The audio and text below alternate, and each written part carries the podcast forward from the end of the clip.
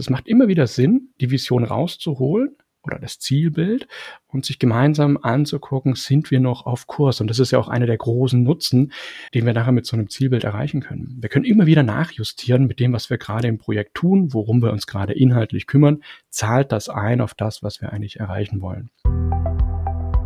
Willkommen zum heutigen TPG Podcast. Und nicht vergessen, den Abo-Button drücken und uns gerne einen Kommentar hinterlassen.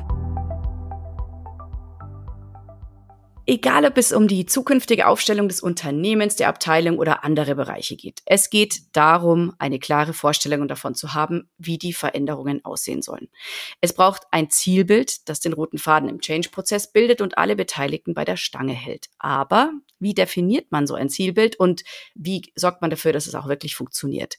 Und wie muss ich den Workshop gestalten, dass ich diese sinnstiftenden Zielbilder auch bekomme? Im heutigen Podcast hilft uns Projektmanagement- und Workshop-Experte Tobias Lienhardt auf die Sprünge. Er hat schon zahlreiche Unternehmen dabei unterstützt, Zielbild-Workshops durchzuführen und gibt uns hier jede Menge Tipps an die Hand. Hallo Tobias, ich freue mich, dass du heute Zeit für uns hast. Hallo Tina, ich freue mich auch mal wieder bei dir zu sein. Ich habe es im Intro ja schon angerissen, aber sag uns doch nochmal so aus deiner Perspektive, warum sind Zielbilder für Veränderungen und Veränderungsprojekte so wichtig? Ähm, die Statistik sagt es, Tino. okay. Ich bin ein, groß, ich, ich bin ein großer Fan äh, der Chaos Reports von der Standish Group. Ähm, und die lese ich immer wieder mal durch. Die Dinger kann man sich ja herunterladen. Mhm. Um, und es ist bis heute immer noch so, dass Projekte scheitern, weil die Menschen nicht richtig mitgenommen werden, weil die Kommunikation schief läuft und deswegen wichtige Stakeholder oder Beteiligte abspringen. Und ganz oft, auch ich habe das in Projekten erlebt, liegt es eben daran, weil das Ziel, auf das wir gemeinsam zusteuern, eben nicht gut genug in der Gruppe verankert oder auch überhaupt bedacht und durchdacht wurde durch die Teilnehmer. Und da will ich ansetzen. Mhm. Was macht ein gutes Zielbild aus? Also ja, es ist, es, es stiftet Sinn, es, es erklärt das Warum dieser Veränderung. Ähm, wie, wie muss es aussehen? Wie muss es lauten? Wie bringt es was? Mhm. Also es bringt tatsächlich am meisten, wenn wir uns darauf verlassen, wie wir Menschen ticken. Ähm, in unserer Geschichte haben wir früher am Lagerfeuer gesessen und uns Geschichten erzählt. Und genau das muss ein gutes Zielbild schaffen, mhm. Geschichten zu erzählen, dass die Menschen sich abgeholt fühlen, dass sie sich da gedanklich einordnen können, um was geht's eigentlich, warum wollen wir das alles gemeinsam machen, diesen Aufwand auf uns nehmen. Und deswegen muss ein Zielbild fähig sein, in der Form, wie es nachher am Ende dasteht, eine Geschichte zu erzählen. Wenn die Frage kommt, was macht ihr eigentlich in dem Projekt, dürfen die Leute gerne dieses Zielbild im Kopf haben und die Geschichte nochmal erzählen können. Und damit es richtig gut funktioniert, und äh, wenn eine Frage ist, was macht ein gutes Zielbild aus, dann sind es eben Bilder, die die Beteiligten stolz machen, weil sie mitgewirkt haben, weil sie es miterarbeitet haben und das durchaus mühsam und auch erschwerlich war. Aber das Ergebnis, dieses Zielbild, das macht sie stolz, dass sie darauf einzahlen können. Kannst du uns da vielleicht gerade mal ein Beispiel nennen? Du hast ja schon x Workshops äh, auch gemacht. Was mhm. zum Beispiel wäre jetzt ein, ein Zielbild? Also so ein typisches Beispiel, was die Leute, wo die Leute drüber sprechen, ist, wenn du im Eingangsbereich eines Unternehmens oder einer Abteilung ein großes Bild an der Wand hast, über das die Leute sprechen. Das sind einfach neben der Unternehmensvision zum Beispiel die Projekte, die gerade laufen, dort als Bilder, als Grafiken dargestellt werden. Das ist was, das macht was aus. Oder Unternehmen, die sehr virtuell unterwegs sind, wenn dort im Intranet Erklärvideos zu finden sind zu den jeweiligen strategischen Projekten, die gerade laufen. Das hat eine Strahlkraft, das macht was aus und darauf sind die Beteiligten stolz, erzählen gerne darüber und das meine ich damit, ja, das ist ein gutes Zielbild. Mhm. Klingt gut. Wer macht denn dann diese Visualisierung? Ist es dann, gibt man sowas dann, äh, wenn man die Strategie erarbeitet hat, in die Marketingabteilung oder wer erarbeitet dann diese, diese Umsetzung? Mhm. Ja, genau. Also zum Beispiel die eigene Marketingabteilung, je nach Unternehmen, wenn du sowas nicht hast, ähm, gerne auch externe Dienst Dienstleister oder eben, wenn du Beteiligte in diesem Workshop oder in dem Projekt hast, die da ein Händchen für haben, mhm. dann machen die das idealerweise sogar selbst. Mhm. Da können wir nachher gerne mal drauf noch mhm. eingehen, wie kann ich das nachher umsetzen. Das, da gibt es sehr einfache Möglichkeiten. Okay, sehr schön. Ja, da haben wir gleich Praxistipps noch an der Hand. Genau. Wunderbar. Mhm gehört jetzt auch schon zum Praxistipp. Ähm, welche Methoden gibt's denn da jetzt, bevor wir jetzt in so einen Workshop-Aufbau reingehen, aber so ein Zielbild zu erstellen? Vielleicht wollen wir da gleich schon mal in, in so einzelne Methoden ja. reinschauen. Ja, klar. Also ganz ähm, spontan zwei Methoden, die man da auf jeden Fall kennen sollte. Das erste ist die sogenannte Step-Ladder-Technik. Ähm, eine Methode, die einfach darauf aufbaut, dass die Ideen in den Köpfen der Teilnehmer, jeder hat ja ein eigenes Zielbild in seinem eigenen Kopf, wenn er einen, einen Projektauftrag zum Beispiel liest. Ähm, und diese einzelnen Bilder, die sollte man dann stufenweise im Team erläutern und das Gesamtbild daraus formen. Stell dir einfach vor, du hast fünf, sechs, sieben Beteiligte in so einem Projekt. Du nimmst am Anfang für jeden sich kurz Zeit, sich Gedanken zu machen, was ist meine Interpretation dieses Ziels? Und dann bringst du die ersten beiden Teilnehmer zusammen, die sich ihre Vorstellung erklären und sich gemeinsam auf einen Satz, auf ein Bild, auf was auch immer einigen. Und dann kommt die nächste Person dazu, stellt ihre eigene Perspektive vor und hört sich dann das Ergebnis der anderen beiden an. Und so wird es jetzt sukzessive immer um eine Person erweitert. Und das Zielbild, was im Ursprung zwei Personen hatte, wird quasi angereichert um die Perspektive der anderen Teilnehmer. Mhm. Wichtig dabei ist, die Führungskraft oder die Stakeholder mit der meisten Macht, die kommen eben am Ende. Das heißt, dass die Bilder der anderen Beteiligten alle schon da sind. Und das kannst du jetzt auf der Medienseite, du kannst Bilder malen lassen, du kannst Geschichten erzählen lassen, das können Stichpunkte sein, die da aufgeschrieben werden. Das steht im, steht im zweiten Fokus. Aber der, der Hauptansatz bei der Stepladder ist, sukzessive das Bild schärfen.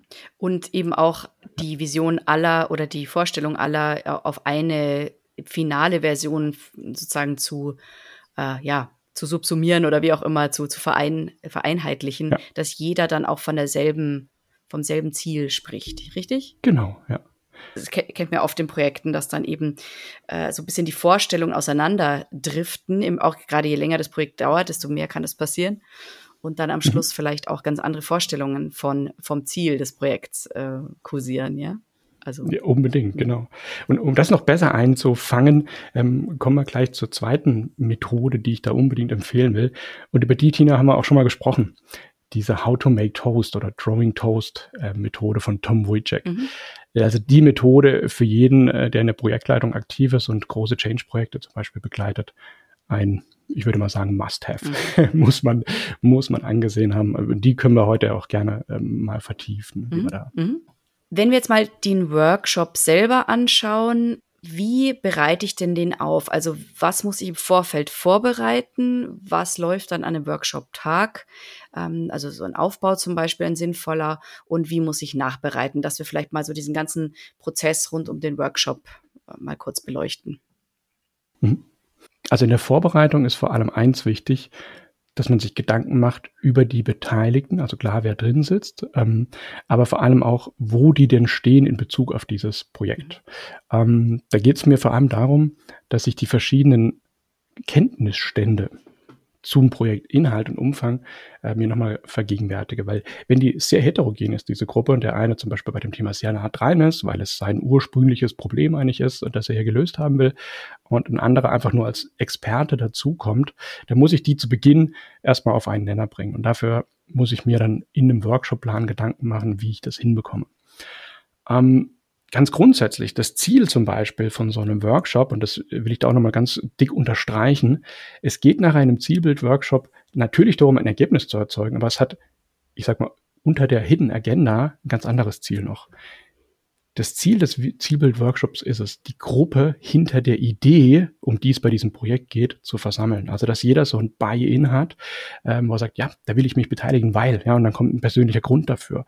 Und das hinzubekommen, das sollte in der Agenda, in dem Ablaufplan tatsächlich eingewoben sein, dass ich mir da Gedanken mache, wie kriege ich das hin, dass da jeder sich einbringt und die nächsten Monate, Jahre mhm. äh, bereit ist, mhm. für dieses Projekt Energie aufzuwenden. Und dann eben, was ich zu Beginn sagte, natürlich das Artefakt selber, also das Bild oder die Story oder was auch immer wir erzeugen, um die es tatsächlich geht, die du auch auf der Agenda wiederfindest. Ähm, weil das natürlich das ist, mit dem man rausgeht. Ein Produkt, das erzeugt wird. Mhm. Genau.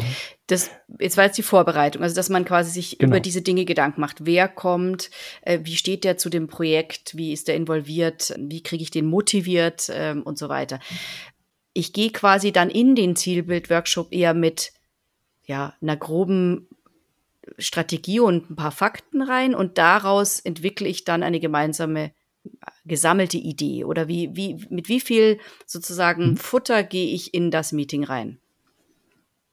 Mit dem Futter, was du hast, ganz äh, praktisch gesprochen. Also je nach Unternehmen, wo du natürlich stehst und wo jetzt zum Beispiel auch der Projektauftrag herkommt, das gibt ja in der Regel einen Projektpartner oder Sponsor, äh, der das ins Laufen gebracht hat. Die Infos, die du da hast, du nimmst du einfach mit. Mhm. Ja, ähm, das kann ein, ein Project Charter sein oder was auch immer, ähm, mit dem man mal in das, ja, in das Thema einsteigt. Mhm. Ähm, wenn es ein Thema ist, was aus der Projekttiefe kommt, also aus dem Team selber, aus der Mannschaft, ähm, dann fängt man bei Null an ist aber allerdings eher selten der Fall. Es gibt ja oft so den Zweck aus dem Management schon, wir brauchen für dies oder jenes ein Projekt. Mhm. Ähm, dann hast du vorhin noch gefragt, äh, oder wir sind drüber gestolpert, wer sitzt denn da drin? Mhm. Ähm, auch da finde ich wichtig, sich vorab Gedanken zu machen, es sollte gar nicht so ein Sitzmeeting sein, sondern tatsächlich ein Meeting, ähm, wo die Beteiligten auch mal aufstehen, laufen, sich bewegen und lebhaft miteinander im Stehen idealerweise diskutieren. Ähm, warum? Weil so ein Zielbild-Workshop was ist, an das man sich lange erinnern soll. Der braucht eine Strahlkraft und eine Wirkung in der Zeit. Und wenn es ein klassisches Meeting ist, unter vielen anderen, dann hat das keinen Nachhall. Mhm. Ähm, und ich, was die Beteiligten anbetrifft, die da drin sitzen, spreche ich gern von den drei Bs, äh, die Betroffenen, die Beteiligten und die Bedienten, also die Kunden.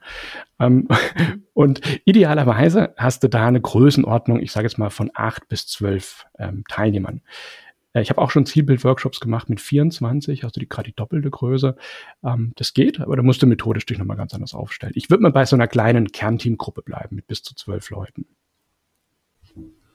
Okay, also wir, wir haben jetzt festgestellt, ich muss äh, ähm, bestimmte Vorarbeit leisten im Punkto auch, wen lade ich ein zu diesem Zielbild-Workshop, wer muss da, da beteiligt sein, wie stehen die zu den Sachen und auch ähm, ich sollte den, mir Gedanken dazu machen, wie ich den gestalte, dass er eben in Erinnerung bleibt, ja? Soweit sind wir. Genau. Wenn ich jetzt ähm, vom, vom grundsätzlichen Aufbau des Workshops gehe, wie gehst du da rein? Wie, fäng, wie legst du los? Welche Elemente äh, baust du ein? Und ähm, ja, wie beendest du den Workshop? Mhm. Also, dass wir so ein bisschen so den, mhm. die Schritte durchgehen. Ja, genau.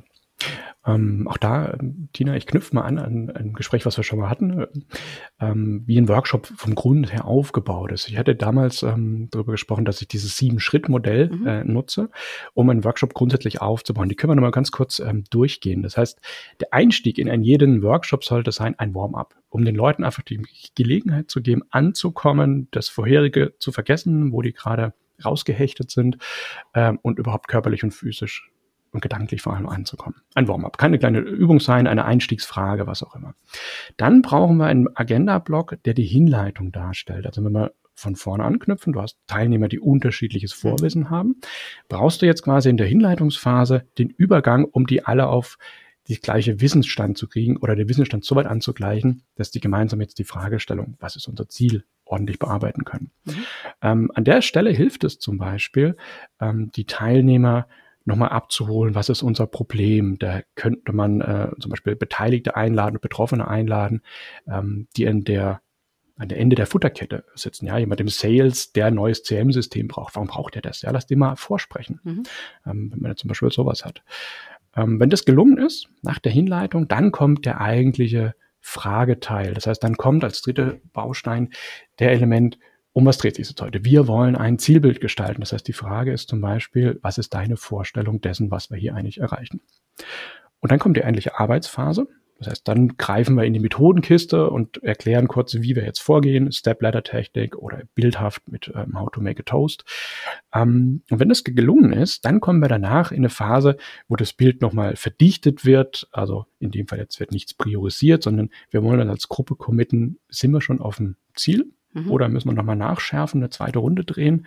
Ähm, und wenn das gelungen ist, ganz am Schluss, dann brauchst du unbedingt auch noch einen Ausblick, wie geht's jetzt weiter, ähm, was sind die nächsten Schritte, du hast vorhin angesprochen, gehen wir ins Marketing, nehmen wir uns einen Dienstleister dazu, der die Grafik erstellt, was auch immer, um dann am Ende ein Closing zu machen. Und da lege ich auch großen Wert drauf. Nicht einfach zu so sagen, vielen Dank, auf Wiedersehen, sondern jetzt eben eine Brücke zu schlagen für den nächsten Schritt, in dem die Leute mit einem guten Gefühl da rausgehen. Man erinnert sich ja immer an den Beginn oder ganz spezielle Inhalte oder den Ende eines Meetings. Mhm. Und wenn die Teilnehmer jetzt rausgehen mit einem ganz großen Lob oder Dank von deiner Seite als Moderator, dann speichern die das ab. Ja, das heißt, die freuen sich dann auch wieder auf den nächsten Termin. Das war ein gutes, äh, bei dem gehe ich gerne in Meetings rein. Und im Prinzip, also diese sieben Schritte, die kannst du immer anwenden. Jetzt spezifisch bei einem Zielbild-Workshop, ähm, der besteht mindestens aus zwei Hauptbestandteilen. Und die will ich auch nochmal kurz erklären. Das eine ist das Kennenlernen der Perspektive eines jeden Beteiligten. Ganz, ganz wichtig. Es geht ja darum, die Gruppe hinter einem Ziel zu vereinen. Das heißt, wir müssen uns auch bewusst werden, dass zu Beginn es ganz verschiedene Ansichten gibt zu dem, was da in diesem Projektcharter zum Beispiel drinsteht. Und der zweite Schritt ist dann, wenn wir die Perspektiven kennengelernt haben, die eigentliche Hauptarbeit, nämlich all diese Perspektiven auf den Nenner zu bringen. Was machen wir jetzt tatsächlich? Und diese zwei Phasen, die gilt es immer zu durchdenken. Ähm, wie plane ich dafür meinen Ablauf ähm, auf und wie viel Zeit gebe ich mir jeweils dafür? Vielleicht noch zwei ähm, Hauptfaktoren, die da gerne unterschätzt werden. Das Problemverständnis, was du zum Beispiel in der Hinleitung durch ein Referat von jemandem, der betroffen ist, ähm, ähm, erzählen lassen kannst, ähm, auch da kann man sich durchaus, wenn das vielschichtig ist, nochmal Zeit für nehmen. Da ist einfach wichtig, dass den Leuten klar wird, welches Problem wollen wir mit unserem Projekt lösen. Also das Produkt, der Prozess, den Service, den wir nachher entwickeln. Was ändert das in der Welt der Betroffenen? Und da eben diesen Auslöser gut kennenzulernen und idealerweise, und jetzt kommen wir zum zweiten Teil oder zweiten Baustein, die Relevanz herzustellen für die Beteiligten. Also warum habe ich dich als Experten dabei? Warum bist du dabei aus dem und dem Fachbereich? Oder eben, warum kommen wir als Gruppe zusammen, um als Unternehmen genau dieses Problem auch zu lösen? Mhm. Also wir einen Wert am ja. Also der erste Teil sozusagen, das Warum machen wir dieses Projekt und dann im zweiten mhm. Schritt, warum bist du äh, hier an genau. Bord, ja. Also damit ja. eben die, der persönliche, das Involvement äh, oder die, ja, die Beteiligung ja. eben auch klar wird. Mhm. Ganz genau, mhm. ja. Und auch da kann man dann verschiedene ähm, Methoden ziehen, ähm, die Leute zum Beispiel nach ihren Superkräften fragen oder nach ihrer persönlichen Betroffenheit im Kontext äh, dieser Zielsetzung, was auch immer. Ähm, aber ich komme da einfach nochmal zurück zu der Ursprungsidee. Die Leute hinter dem Ziel versammeln, dass sich jeder aktiv Gedanken macht, warum bin ich in diesem Projekt mit dabei? Das ist eben die Grundaufgabe von zum Zielbild-Workshop. Ja klar, weil die, also die ja. Identifikation mit dem Projekt natürlich stärker ist, wenn ich weiß, ich bin da wirklich wichtig dafür, ja? ich bin relevant, mhm. ja, die, die, die, Leute brauchen mich, meine Expertise, dann bin ich natürlich ja. mit einem ganz anderen Wurf, Selbstbewusstsein, wie auch immer da unterwegs, ja, klar. Mhm. Ja, ganz genau. Ja.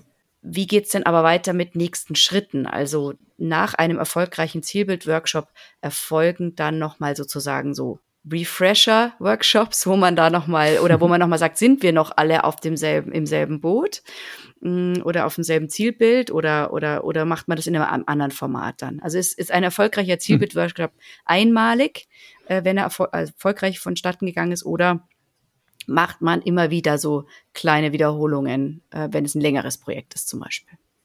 Ja, ja, unbedingt. Ähm, also ein Zielbild-Workshop in kleinen Projekten, ja, der kann im Zweifel ausreichen, mit der Strahlkraft bis zum Ziel des Projektes ähm, zu dienen. Aber wie du sagst, die allermeisten Projekte haben deutlich längere Laufzeiten, weit größer als ein halbes Jahr.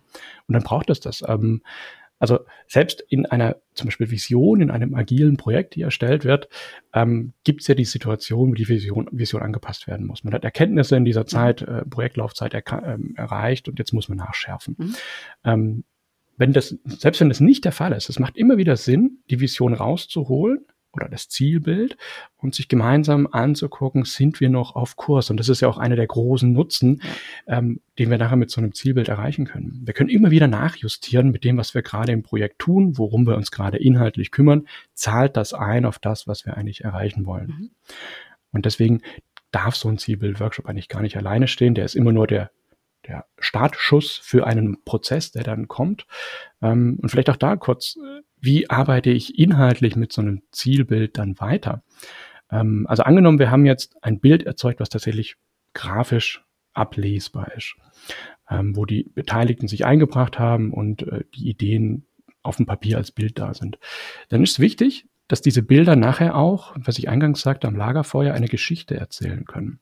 Das heißt, ein nächster Schritt könnte zum Beispiel sein, ähm, dass man in kleinen Gruppen oder ein, ein kleines Arbeitsgrüppchen, was sagt, da habe ich Lust drauf, aus den Bildern wirklich textual eine Geschichte formuliert, die dann nachher wieder dem, dem Gesamtteam vorgestellt wird. Und auch da kann man verschiedene Methoden anwenden. Zu sagen, ähm, im Ausblick, dann im Closing des ersten Workshops sagt man, wer hat denn Lust, in zwei Wochen zusammenzukommen, dass wir eine Geschichte gemeinsam schreiben? Und diese Geschichte zu schreiben, die kann man jetzt wiederum mit dieser anfangs erwähnten ähm, Stepladder-Technik auch anbauen oder aufbauen. Das heißt, zwei Leute schreiben eine erste Geschichte anhand der Bilder, kommt die dritte Person dazu, erzählt ihre Geschichte und beides wird in eins eingeschmolzen. Und so baut man das eben sukzessive aus. Wie, ja, nee, mach weiter mhm. erstmal. Mhm. Ein, ein, ein, zweiter wichtiger Baustein, wie mit so einem Zielbild weiter zu agieren, äh, ist, ist, was du vorhin angesprochen hast wie wirkt es, dass die Leute stolz drauf sind. Das heißt, wir müssen dieses Bild, was erzeugt wurde in einem Workshop, was ja durchaus gekritzelt ist oder nicht wirklich professionell aussieht, genau dahin bringen, dass es professionell wirkt. Ähm, und da kann man vielerlei äh, Karten ziehen. Wenn man in einem großen Unternehmen ist, gibt es oft eine Grafik- oder Marketingabteilung, die da Power hat, ähm, die man natürlich vorher auch informiert, dass man auf sie zukommen möchte. Und dann gibt es da einfach versierte Leute, die ganz tolle Grafiken erzeugen können aus dem, was man vorlegt. Ähm, eine Technik, die man als Beteiligter an so einem Projekt fast immer anwenden kann, ist, ein eigenes Erklärvideo zu erzeugen. Also man hat ein Bild und da gibt man zum Beispiel auf Webseiten wie My Simple Show oder es gibt auch Software, die das kann, Doodle zum Beispiel, Doodly, ähm, wo man eine Geschichte in Bilder übersetzt und das relativ schnell, also Zeitaufwand, ich sage jetzt mal drei Stunden, vielleicht bis mhm. fünf Stunden, ähm, dann ein Erklärvideo hat, was hochprofessionell ausschaut, was äh, Voice-Over belegt ist, vielleicht noch eine Hintergrundmusik. Und dieses Video kann dann eben die Geschichte erklären, ähm, was dieses Projekt leistet. Mhm. Das ist was ganz Tolles. Wenn du jetzt sagst, jeder muss seine eigene ähm, oder hat seine eigene Geschichte, ähm, dann gehst du davon aus, dass ähm, die Stakeholder ja unterschiedliche Rollen auch einnehmen und ein Developer zum Beispiel erzählt dann ähm, die Geschichte aus seiner Entwicklersicht. Was, was mhm. trägt er dazu bei, damit das Projekt eben ähm, zum Erfolg kommt? Was ist da der Design-Part in der Geschichte und würde das dann in ein Video packen? Oder ähm, ist es so, dass mhm. man die gesamte, ja, die gesam das gesamte Projekt in, ein, in so ein Erklärvideo gießen würde? Ja, genau. Ein gesamtes Projekt. Ähm, das heißt, die Perspektive des Entwicklers, den du gerade ansprichst, die wird nachher eingebunden in der Gesamtgeschichte. Mhm. Ähm, die Geschichte des Entwicklers dreht sich vielleicht um was sehr Technisches, also mhm. wie da die Softwareumsetzung äh, funktioniert. Mhm. Äh, das ist ein Aspekt, den jemand aus dem Vertrieb überhaupt nicht sieht oder begreift. Mhm. Und das ist eben der Witz dabei, dass die Geschichte nachher all diese Perspektiven auch inkludiert. Ja. Das heißt, äh, Vertriebsmitarbeiter erzählt seine Perspektive, er kann beim Kunden viel schneller das passende Angebot auf den Tisch legen, während der Entwickler sagt, und das schaffen wir im Hintergrund dadurch das. Und dann kommt seine Erläuterung. Mhm. Ähm, und so wird aus einer Geschichte eine sehr vielschichtige Story, ähm, wo sich alle wiederfinden und wo alle sagen, ja, genau, deswegen mhm. arbeiten wir hier mhm. zusammen. Also wie eine Art Documentary mhm. irgendwie über dieses Projekt. Äh, also genau, ähm, genau, wo jeder sein, ja. seine, seine Relevanz auch ähm, sozusagen zeigen kann. Ja. Mhm, mhm. Genau. Und mhm. Mach du? Ähm, weil wir da gerade bei der Relevanz sind. Ähm, wenn man jetzt sich anguckt, was gehört in so ein Zielbild auf jeden Fall rein? Also man kann ja die Frage stellen, was, was schreiben wir denn da überhaupt als Geschichte? Äh, dann kann man folgende Elemente sich einfach mal auf eine Checkliste schreiben. Wir müssen in einem Zielbild den Nutzen dessen, was wir tun, festhalten. Also was ist nachher der große Vorteil, wenn wir unser Ziel überhaupt erreichen? Wird da was schneller, wird da was günstiger, wird da was more convenient, was auch immer mhm. rauskommt. Und damit man das gut formulieren kann, sollte in das Zielbild auch der Kunde mit rein also wer ist unser Kunde? Wer ist diese Kundengruppe? Wie verhält die sich? Und da kann man dann wunderbar eine Geschichte oder auch ein Bildelement reinweben. Zum Beispiel die gewünschte Erfahrung meines Kunden. Was mhm. soll der spüren? Wie soll sich das für ihn anfühlen? Äh, da bin ich übrigens großer Freund ähm, von den Methoden aus dem Design Thinking. Ja, die, die Kundenreise dort mit einweben.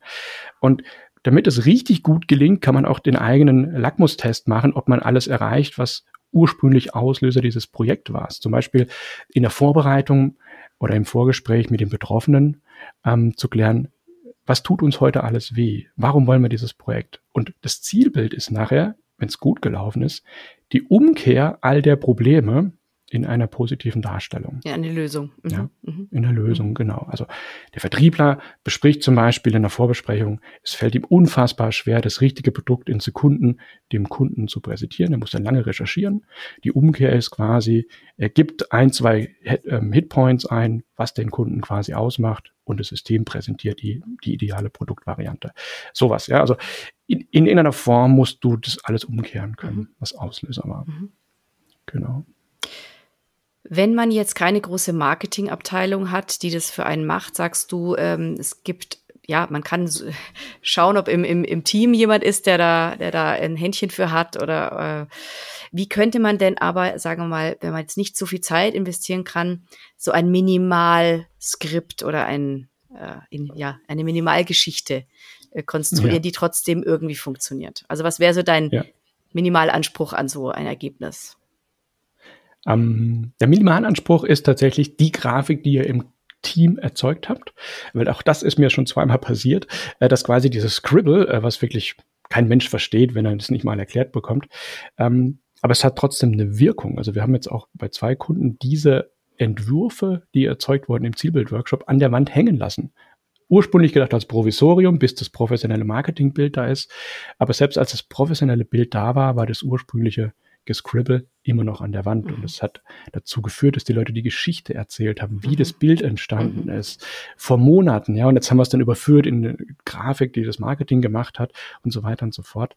Ähm, und eben, da kannst du auch abschneiden und sagen, wir brauchen die tolle Grafik nicht. Mhm. Was du aber brauchst, und das ist, finde ich, ein Must-Have, ist die Story dazu. Also was drückt dein Bild aus? Und da würde ich tatsächlich empfehlen, mach das in einem kleinen Workshop mit ein paar Willigen, die sagen, ja, Geschichten erzählen bin ich ganz fit, das kann ich mir zutrauen. Ähm, und dann wird diese Geschichte geschrieben, dem Gesamtteam nochmal vorgestellt. Und das ist kein Riesenaufwand. Also einmal die Stepladder-Technik anzuwenden, vielleicht Größenordnung für dich, das ist eine Sache von Stunde, anderthalb. Dann hast du die in, in der Kiste. Ähm, und wenn jetzt noch ein bisschen Budget oder Lust übrig hast, dann kann man eben diese Geschichte, so wie sie ist, als Text äh, nehmen und in zum Beispiel der Webseite mysimpleshow.com eintippen.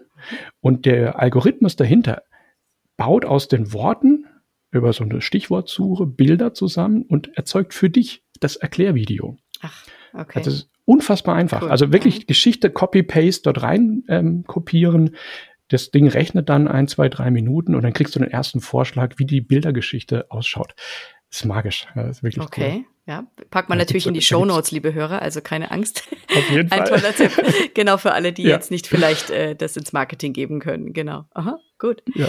Und, und das ist dann noch was, das ist ein Aha-Erlebnis für die Teilnehmer, ja, wenn die nachher dieses Video zum ersten Mal sehen. Genial. Wie würde so eine Geschichte mal klingen? Also vielleicht nur, dass du, aber dass man sich das für die Leute, die noch nie sowas gemacht haben, einfach sich vorstellen können. Ich lese dir einfach mal so eine Geschichte vor. Mhm. Mal gucken, wo ich dich habe hier. Ähm, die Geschichte kann zum Beispiel so gehen. Das ist jetzt nicht von einem Projekt äh, im eigentlichen Sinne, das ist die Hinleitung zum Projekt, aber warum nicht? Ähm, Gabis Weg in die glückliche IT.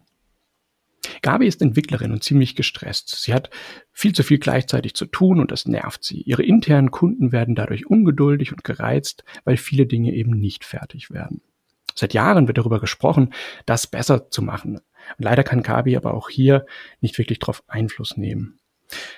Nun wird Gabi in eine neue Rolle berufen. Es soll ein Gremium namens Priorisierungsboard eingeführt werden, bei dem die wichtigsten und dringendsten Themen im Unternehmen festgelegt werden dieses Prio-Board aufzusetzen, ist Ziel unseres Projektes. Fortan sollen dann künftig Themen priorisiert übernehmens, unternehmensübergreifend weggeschafft werden. Das klingt super. Und tatsächlich werden wir mit Beginn dieses Projektes sicherlich auch Altlasten wegschaffen. Aber wir sind uns einig, dass wir aufpassen müssen. Denn es wird Performance-Killer geben, Vereinbarungen hinter der ähm, scheinbaren Prio Prioritätenliste werden Mitarbeiter angesprochen und im Tagesgeschäft gebeten, gewisse Dinge doch zu tun. Darauf müssen wir achten. Und damit uns das gelingt, werden wir alle Inhalte und Beschlüsse dieses Priorisierungsboards öffentlich verkünden, sodass jeder weiß, was auf ihn zukommt, welche Dinge getan werden im Unternehmen und welche wir auch lassen werden. Dass hier nichts unter der Decke passiert und alle am Schluss zielorientiert arbeiten können. Das und der Weg dorthin Teil unseres Auftrages. Mhm. Ja. ja. So ungefähr. Ja, das, ähm, mhm, Verstehe. Das ist sehr individuell. Mhm. Ja. Ähm, und jetzt musst du dir vorstellen, was ich da gerade erzeugt oder erzählt habe, das ist jetzt einfach mit Bildern untermalt. Da gibt's die Gabi, da gibt's ein Prio-Board, da sieht man Bilder von Menschen, die im Gremium sitzen und Voting, Votings machen und sowas. Ähm, und das ist eben die Magie dahinter. Es gibt ja immer auch Stolperfallen oder besondere Momente, die ein bisschen tricky sind. Also ich könnte mir vorstellen, wenn ich eine heterogene Gruppe habe ähm, und es ist, und äh, ich habe sehr unterschiedliche Ansichten auch zu den Visionen von dem Zielbild da vertreten in der Gruppe. Du sagst, mit den Techniken kommt man dann schon zu einem gemeinsamen Zielbild, aber was, wenn dann mal wirklich sich die Leute da gar nicht äh, einlassen können oder, oder sich schwer tun, mh, diese gemeinsame Sicht äh, damit aufzuspringen und nicht ihre, ihre Ursprungsvision vielleicht zu verlassen. Also man muss sich dann ja auch ein bisschen aufeinander zubewegen, ne? Unbedingt, ja. ja äh, und je nach Persönlichkeitstyp gelingt das wahrscheinlich einfacher und oder auch nicht, ja, oder auch schwerer. Mhm. Wie gehst du denn dann mit so ein bisschen schwierigeren Charakteren um oder sagen wir mal neutral Charakteren, die sich einfach schwer tun, da umzuswitchen auf eine gemeinsame Vision? Ja, ähm, ich glaube, jeder Projektleiter kennt die Person, von denen du jetzt sprichst. Ähm, da, da funktionieren die alten Regeln. Also ähm, je nachdem, was diese starken Persönlichkeiten ausmacht, warum die jetzt zum Beispiel auf ihre Meinung beharren, äh, muss man einfach anders auf die zugehen. Äh, kann ja durchaus sein, das sind Menschen, die haben fachlich, sachlich ein gutes ein gutes Argument sich zurechtgelegt, warum das jetzt unbedingt in diese Vision rein muss oder die Vision, das Ziel in die Richtung gehen soll dann muss man da sachlich einsteigen und tatsächlich in die Tiefe abtauchen, dass das ganze Team mitdiskutiert. Ist es wirklich so wichtig? Kann er uns überzeugen oder sie? Oder können wir es tatsächlich zur Seite legen? Mhm. Es scheint ja da ein fundamentales Problem zu geben, das müsst ihr sachlich ähm, lösen. Äh, vielleicht gibt es aber auch äh, Stakeholder, die an der Stelle einfach diese Bühne brauchen, ja. Also, dass es Menschen sind, die wollen vor der Gruppe ihre Meinung vertreten und auch publik tun können. Mhm. Und das ist eben das Schöne bei den meisten Methoden. Jeder bekommt seine Bühne. Jeder darf seine Perspektive ausführlich darstellen. Und auch wenn dann in, in dieser Methode How to Make Toast äh, Bildelemente nachher gemeinsam verschoben und in ein Gesamtkonstrukt reingebracht werden, dann dürfen diese Personen zum Beispiel zuletzt die Bilder verschieben. Ja, du bist im Stepladder-Technik unterwegs, in der Geschichte stufenweise erzählt wirst, dann kommen die zuletzt, können die am Schluss nochmal ihren Senf on top geben, dass ihre Meinung nicht komplett absäuft. Ja. Mhm. Was auch immer. Also da gibt es verschiedene mhm. Möglichkeiten, mit den Persönlichkeiten umzugehen. Ähm, aber aus deiner Erfahrung kann man die schon irgendwie immer alle einfangen. Die kann man, also, die kann man schon einfangen, ja. genau. Ähm, und jetzt unabhängig davon, ob du einen Zielbild-Workshop oder nicht machst, diese Person hast du immer in deinen Projekten mhm. drin. Das heißt, du musst sowieso mit denen irgendwie umgehen. Ja. Ähm, was man auch gerne macht, wenn es wirklich elementare Beteiligte sind in diesem Projekt, natürlich auf der persönlichen Ebene, abseits des Workshops, dort nochmal Gespräche führen, ja. vorab Erwartungshaltung formulieren, ja. auch darauf bauen, ich brauche deine Unterstützung, ich mhm. zähle auch auf deine Meinung. Mhm. deswegen müssen wir gemeinsam einen Konsens finden. Mhm. Ja, also da muss man einfach drauf eingehen. Interessanterweise, Tina, habe ich noch ähm, immer wieder Hürden festgestellt, wo ich ursprünglich mal gar keine erwartet hatte. Nämlich so ein Satz wie, ich kann doch nicht zeichnen. Oder malen ist nicht meine Stärke. Äh, ich ja. will mich jetzt hier nicht zum, zum Affen machen in dieser ja. Gruppenveranstaltung. Ähm, und auch da kann man drauf eingehen. Also wenn du da zum Beispiel spürst, dass in der Vorbereitung für so einen Termin da schon Widerstände kommen, mhm. dann kann man auch den Workshop entsprechend zweistufig aufbauen. Zum Beispiel gehe ich zunächst mit der textualen Erarbeitung des Ziels äh, rein und jeder schreibt seine eigene Zielgestaltung in eine kleine Geschichte oder in Stichwörter. Mhm.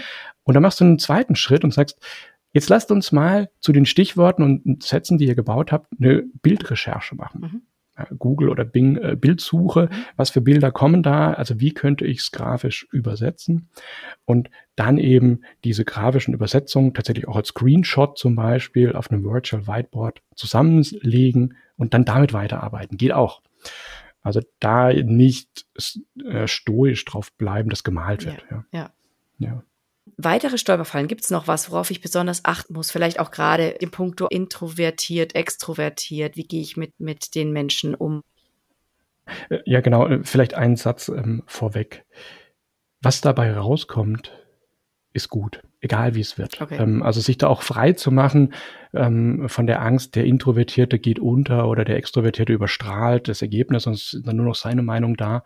Ähm, angenommen, man nimmt jetzt tatsächlich eine dieser beiden Techniken, ähm, die legen in sich eigentlich schon fest, dass jeder gehört wird, dass jeder gesehen wird und dass die Meinung nachher nicht komplett auf einer Ebene, aber in einem gesunden Wettstreit miteinander dargestellt werden.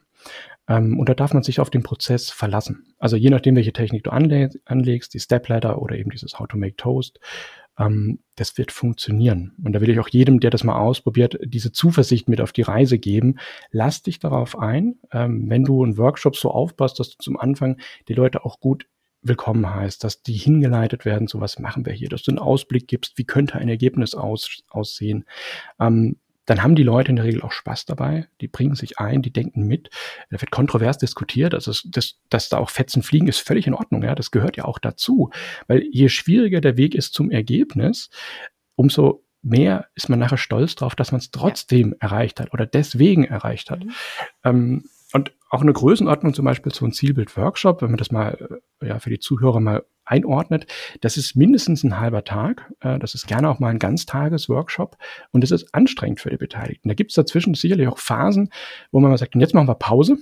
Ähm, alle mal kurz Luft holen, wir machen die Fenster auf, weil wir uns gerade festgefahren haben. Mhm. Ja, da gibt es zum Beispiel zwei Meinungen oder zwei Lager in deinem Projektteam, die gegeneinander äh, sich eingestachelt haben. Du merkst, oh, wir haben hier festgefahrene Situationen. Mhm. Mach eine Pause, mach danach weiter und dann werden sich Brücken wieder ergeben. Mhm. Auch da übrigens, da man ein Bild zeichnet oder einen Prozess aufmalt, der nachher in diesem Zielbild abgebildet wird. Ähm, es sagt niemand, äh, dass ihr alles verdichten müsst. Wenn es also zwei Lager gibt, dann ist es vielleicht ein bipolares Zielbild. Mhm. Okay, ja, aber mhm. das darzustellen ist wichtig, dass am Ende ein Artefakt rauskommt, mhm. wo alle sich wiederfinden. Ja, ist gut. Das nimmt, äh, ja natürlich auch ein bisschen Druck jetzt mal raus, ne? Dass man auf jeden Fall auf ein äh, gutes Ergebnis dann blicken kann, egal wie es jetzt exakt aussieht. Wir wollten aber ja. noch ein bisschen mal in die Toast the Bread äh, Methode reinschauen, weil du gesagt hast, die mhm. ist für dich so wichtig. Vielleicht noch mal einen ja. kurzen Abriss drüber. W warum ist die Methode für dich so wertvoll und ganz kurz beschreib sie doch mal. Mhm. Ähm, die Methode funktioniert im Prinzip so, du stellst deine Frage, also nehmen wir mal diese klassische Frage, was ist eigentlich das Ziel von unserem Projekt, ähm, und gibst die Frage erstmal jeder Einzelperson und bittest sie eben dieses Zielbild, also was vor deinem inneren Auge entsteht, wenn du die, die strategische Ausrichtung dieses Projektes hörst, ähm, auf dem Bild niederzuschreiben. Auf einem DIN A4-Blatt zum Beispiel. Gibst jedem einen Stift in die Hand, äh, fang mal an zu kritzeln. Da lässt du den Leuten auch gerne mal fünf, sechs, acht, zehn Minuten Zeit, je nach Komplexität dessen, was ihr da machen wollt. Und diese Bilder, die werden im ersten Schritt erstmal nur vorgestellt. Du erinnerst dich vielleicht an den Eingang, Kennenlernen der Perspektiven. Das heißt, jeder, ob Entwickler, Vertriebler, was auch immer, stellt mal vor, was er unter diesem Projekt versteht. Und da wird klar werden, oh, das sind ja ganz unterschiedliche Dinge. Oder, aha, wir haben Überschneidungen. Ähm, und wenn das gelungen ist, dann hat man als Teilnehmer zunächst mal einen Eindruck, was passiert hier in der Peripherie? Also wer ist mit mir dabei? Woran denken die Leute? Vielleicht kommt auch ein Aspekt zum Tragen, den ich als Teilnehmer so gar nicht auf dem Schirm hatte und denke, oh, spannend. Das will ich auch, ja, nehme ich mit auf. Dann gehst du nämlich in die zweite Runde und sagst, und jetzt zerlegt mal eure Bilder, die ihr jeder für sich gemalt hat, in Bildelemente. Dadurch teilst, dafür teilst du ähm, Post-its aus. Und jeder malt quasi ein Bildelement oder alle Bildelemente seiner Zeichnung auf separate Post-its und ordnet die bei sich auf einem größeren Blatt oder auf dem Tisch an. Und dann gehst du wieder hin und jeder Teilnehmer zeigt seine Post-it-Struktur, ähm, also sein Post-it, ähm, wie heißt denn das, Lückenbild? Nee, Patchwork-Bild, ähm, dem großen Plenum. Kannst du an einer großen Wand aufhängen oder auf dem Boden auslegen, wo einfach Platz dafür ist. Ähm, und bei dieser zweiten Runde wird schon klar, das eine oder andere Bild hat sich geschärft, hat sich erweitert, hat sich verändert. Ähm, was da auch oft zu äh, sehen ist, dass Strukturen, die zum Beispiel der eine oder andere gefunden hat, ähm, zum Beispiel so ein, ein, Kreisdiagramm von der inneren Schicht über mittlere nach äußeren, wie so eine Zwiebel aufgebaut oder ein Prozess, den jemand gezeichnet hat. Diese Strukturen finden sich dann bei dem einen oder anderen wieder. Das ist schon ein erster Indikator, dass es vielleicht ein Muster gibt, wie nachher unser Zielbild ausschauen könnte.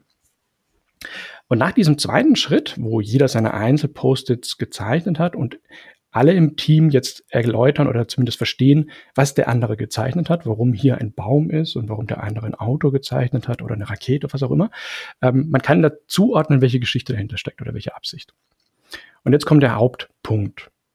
Dann kommt die Stufe drei, wo die Teilnehmer alle Post-its, die an der Wand oder auf dem Boden in kleinen Clustern hängen, werden auf ein Gesamtbild vereinigt. Der Schritt ist relativ chaotisch. Das sieht auch wirklich wild aus. Ich habe auch aus meinen Workshops immer wieder Bilder, wo Menschen einfach durcheinander die Hände an der Wand haben und die Post-its an die Wand bringen. Ähm, aber das macht man im ersten Schritt. Man guckt sich an, was da passiert ist. Das ist in der Regel völliges Chaos. Und dann geht man in eine kleine Reflexion. Man fragt die Gruppe, könnten wir jetzt diese Bilder nach irgendeiner gewissen Struktur sortieren? Da kommt vielleicht so ein Vorschlag. Ja, wir könnten doch das konzentrisch aufbauen oder pyramidal oder als Prozess und sagen, ja, komm, lass mal ausprobieren. Und dann geht man als Gruppe in die nächste Phase rein. Die Post-its werden umgehängt. Man guckt sich das Zwischenergebnis an und stellt fest, ah, guck mal, das sind auch Dubletten oder wir haben ja das gleiche Bild in verschiedenen Nuancen. Mensch, das eine ist schöner als das andere. Und jetzt gehst du in einen iterativen Prozess rein. Das heißt, dieses wir bauen kurz was, machen dann eine Pause, um als Team zu reflektieren, was haben wir gerade erarbeitet. Ähm, das machst du fünf, sechs, sieben Mal. Und dadurch äh, ja, rüttelt sich quasi ein Gesamtbild in der Gruppe äh, raus, wo nachher A, die Bildelemente jedes Beteiligten ja drin sind, ähm, wo man über mehrere Diskussionsschleifen sich gefestigt hat, ja, das ist so gut in der Struktur, es stellt dar, was wir eigentlich erreichen wollen. Und am Ende wenn, du kannst auch so ein Fünf-Finger-Voting zum Beispiel machen, nach der sechsten Schleife. Ähm, wie zufrieden seid ihr mit diesem Ergebnis? Fünf bedeutet, super, ist genau das, was ich mir erhofft hatte. Eins bedeutet, ich habe noch gravierenden Widerspruch entdeckt, ich will noch mal drüber reden. Ähm, und wenn du da mal einen guten, eine guten Basis gefunden hast, dann kannst du hergehen und sagen, dann lasst uns jetzt noch ein bisschen strukturieren. Das heißt, dann kannst du mit ähm, einem Whiteboard-Marker oder so Rahmen ziehen. Du kannst noch Beschriftung dazu machen. Du kannst äh, ja zum Beispiel konzentrisch tatsächlich Kreise ziehen, was auch immer. Also man kann dann diesem Bild Struktur geben, eine Überschrift verleihen äh, und dann ist es in sich schon in der Regel eine Story. Auch das übrigens. In den letzten Stufen kannst du immer wieder auch Teilnehmer rauspicken und sagen, erzähl doch mal, was du jetzt da siehst. Und dann geht die Person quasi an die Wand mit der Finger an den Post-its und erzählt nach und nach, was da jetzt gerade zu sehen ist. Mhm. Und dadurch kristallisiert sich auch in den Köpfen der anderen eine Story raus, die nachher schon die Vorlage ist für das, was final vielleicht in der, in der Zielbilddarstellung steht. Mhm. Genau. Zumal diese, diese Wiederholungen ja natürlich auch dazu äh, führen, dass man die Story dann wirklich verinnerlicht hat. Ne? Also mhm. man schärft sie und schärft sie und schärft sie nochmal. Genau. Ja. Äh, und dann ist es wirklich, glaube ich, gut in den Köpfen drin. Ne? Und das Endergebnis ist dann quasi eigentlich der, der, Reminder für dann die Zeit danach, ja, dass man sich mhm. auf das geeinigt hat, aber auch um den, um anderen Beteiligten zu erklären, was da, was da passiert.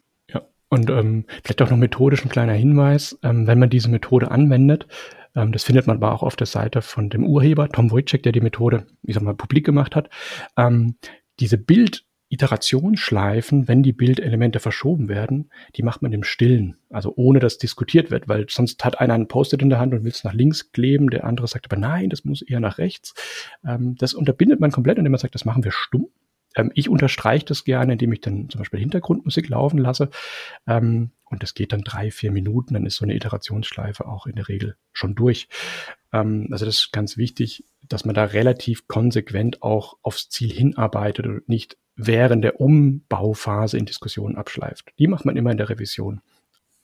Jetzt haben wir sehr, sehr umfassende Informationen und Tipps von dir erhalten. Wenn ich jetzt noch im Nachgang zusätzlich zum Podcast etwas nachlesen möchte, zum Beispiel zu einzelnen Methoden oder Schritten, Aufbau, wie auch immer, was könntest du uns da denn jetzt noch empfehlen, wo ich mich weiter fortbilden kann?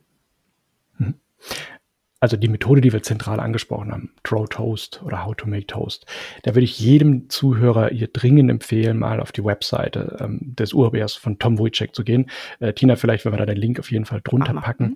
Ähm, der Tom Wojcik hat dazu zum Beispiel ähm, so einen TED-Talk mal aufgenommen, der wunderbar erklärt, äh, wie die Methode funktioniert. Da kann man sich auch Bilder dazu anschauen, äh, wie das abläuft. Und ich fand das sehr beeindruckend beim ersten Mal, als ich das damals gesehen habe.